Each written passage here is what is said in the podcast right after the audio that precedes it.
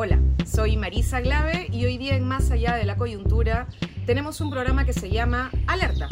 Scotiabank por recibir 400 millones de soles gracias al Tribunal Constitucional.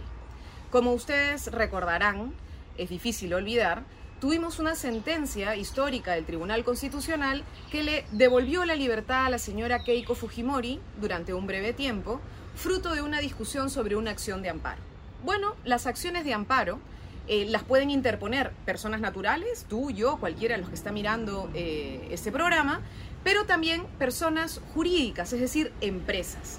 Las empresas normalmente hacen acciones de amparo cuando sienten que el Estado peruano les ha cobrado alguna cosa de más o creen que hay alguna irregularidad en un trámite.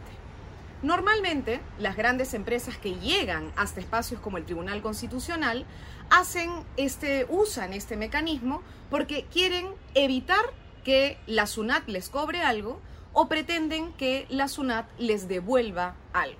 Estamos a punto de tener una sentencia del Tribunal Constitucional que podría devolverle a Scotiabank 400 millones de soles. No estamos hablando de 400 mil, 500 mil, un millón, dos, 10 millones. No, estamos hablando de 400 millones de soles. ¿Y por qué esto es realmente grave? Porque atrás de esta posible sentencia, en el caso de Scotiabank, hay un conjunto de empresas, 180 aproximadamente, muchas de ellas partes de quién? De la Confiep. Una de ellas, Telefónica, que tiene una pretensión de cuánto, escuchen por favor bien, 2 mil millones de soles. Eso es lo que está en este momento en manos del Tribunal Constitucional en un proceso que muy pocos han conocido. A diferencia del caso eh, de la decisión en torno a la disolución constitucional o no del Parlamento, esta vez el tribunal ha sido bastante opaco en el procedimiento que se está llevando a cabo y creemos que es fundamental ponerle luz y que la ciudadanía preste mucha atención. Es un poquito complicado, así que vamos por partes. ¿Por qué hay una deuda del Scotiabank que tenemos que revisar con detalle? Resulta que este banco no es un banco que haya estado siempre. Eh, tal vez la gente joven no lo recuerda, pero antes existía un banco en el Perú que era el Banco Vice Sudameris. Este banco es un banco conocido porque tiene su Vladivideo. Así como lo oyen, el señor Vladimiro Montesinos, en la salita del CIN, citó al señor Bertini, que era del banco Scotiabank. Y como ocurría con un montón de empresarios, tenía la camarita oculta y lo filma en un proceso de chantaje. En este chantaje, el señor Montesinos habla de un expediente en particular. Ustedes pueden revisar el Vladivideo. El Vladivideo es el Vladivideo 1789, donde Montesinos le da a entender al señor Bertini que él manejaba el tribunal fiscal.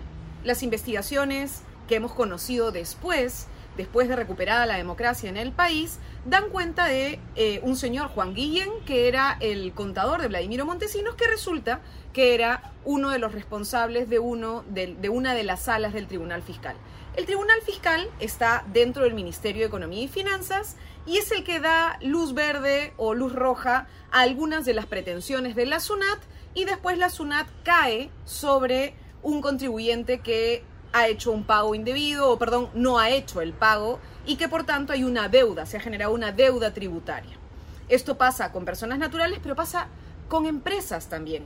Y entonces la SUNAT había detectado en el año 1998 que se había eh, registrado una compra-venta falsa de oro. Es decir, la empresa había puesto en sus libros contables que existía una compra-venta y luego se prueba que esta compraventa no existió y que por tanto había, se había generado una deuda tributaria. Bueno, ¿qué le ofrece Vladimiro Montesinos al señor Bertini? Le ofrece que el Tribunal Fiscal va a demorar este caso.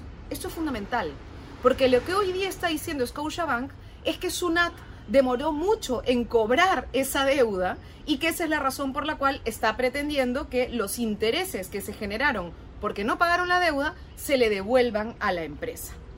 Esto es grave, insisto, porque no estamos hablando de poco dinero, estamos hablando de 400 millones en este caso.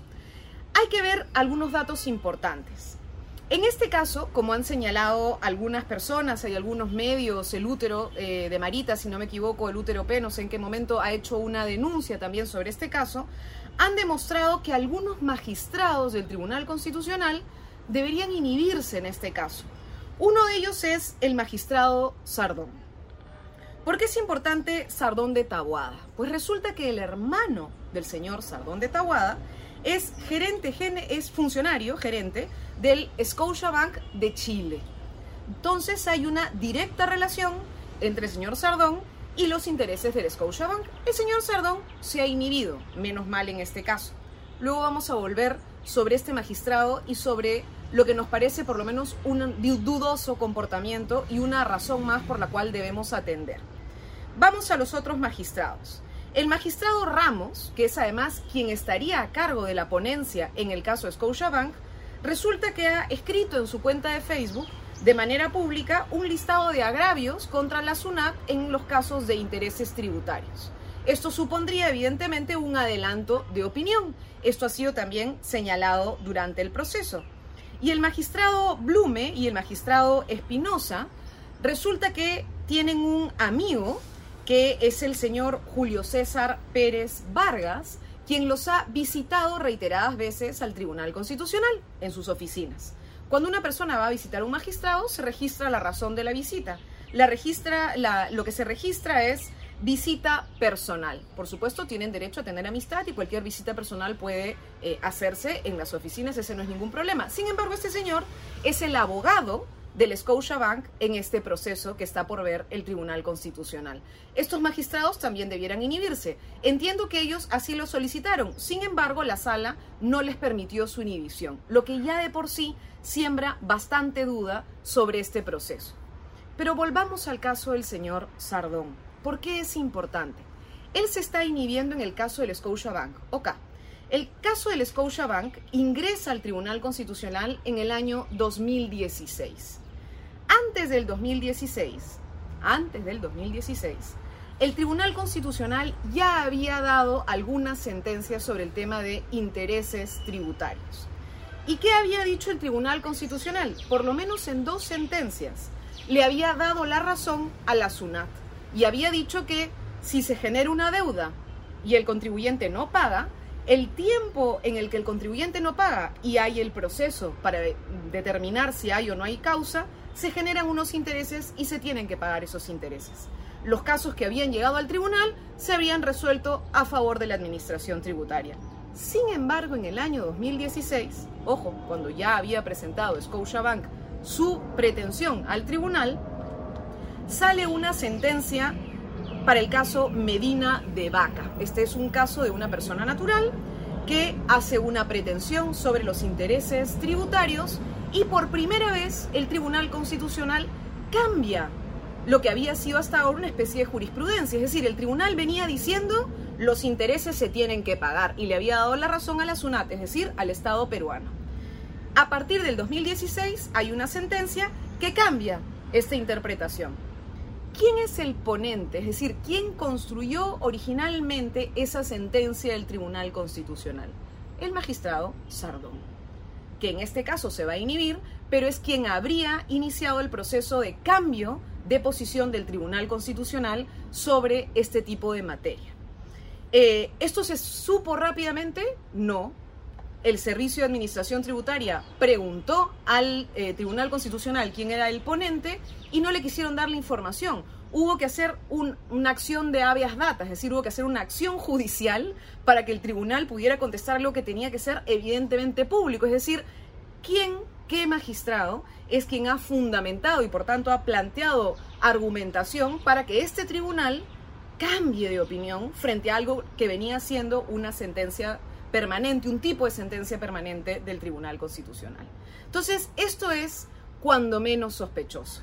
Además del Scotiabank, que insisto, tiene 400 millones y que tiene más una historia de Blay Videos, está la pretensión de Telefónica de 2 mil millones. Esto está por salir en el Tribunal Constitucional y de esto casi no sabemos. Entonces, estemos alerta. Este tribunal tiene que dar explicaciones y tenemos que saber además que el próximo Congreso está por definir quiénes son los nuevos miembros del Tribunal Constitucional.